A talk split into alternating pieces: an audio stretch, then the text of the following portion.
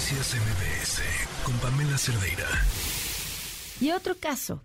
Eh, este caso, el de Perla Cristal, una joven reportada como desaparecida, su cuerpo encontrado, un feminicidio en el que dos fiscalías de distintas entidades no hacen más que echarse la bolita.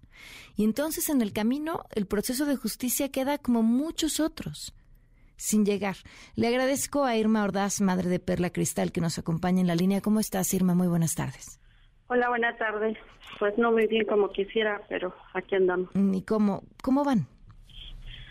Pues hasta el momento el caso pues ha avanzado poco, pero ya se han visto un poco de avances. Hoy ya la Fiscalía de Guanajuato vino a la Ciudad de México para trabajar con la Fiscalía de, la ciudad y mandar a, tomarle declaración otra vez a, la amiga de mi hija. Eh, ¿Ella y los otros posibles testigos están localizables? Nada más están localizados dos, otra persona pues aún no, no la localiza.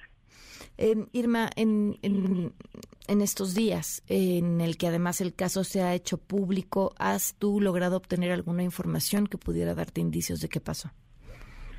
Hasta el momento nada, solamente lo que lo poco que sabemos, no sabemos gran cosa, porque pues en sí las personas con las que iban con ella no no han querido hablar de lo que de lo que pasó.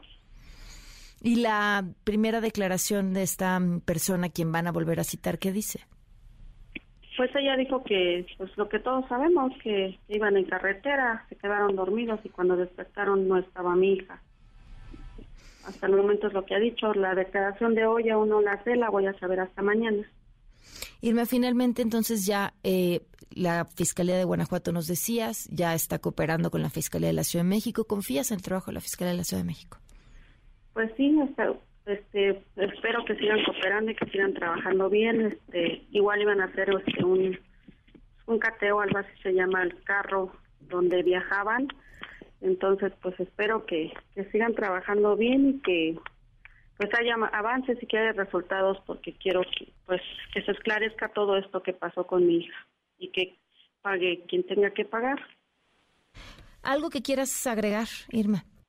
No, nada más. Pues te agradezco muchísimo que nos tomes la llamada, te mandamos un abrazo y estamos al tanto de este caso. Gracias, buena tarde. Noticias MBS con Pamela Cerdeira.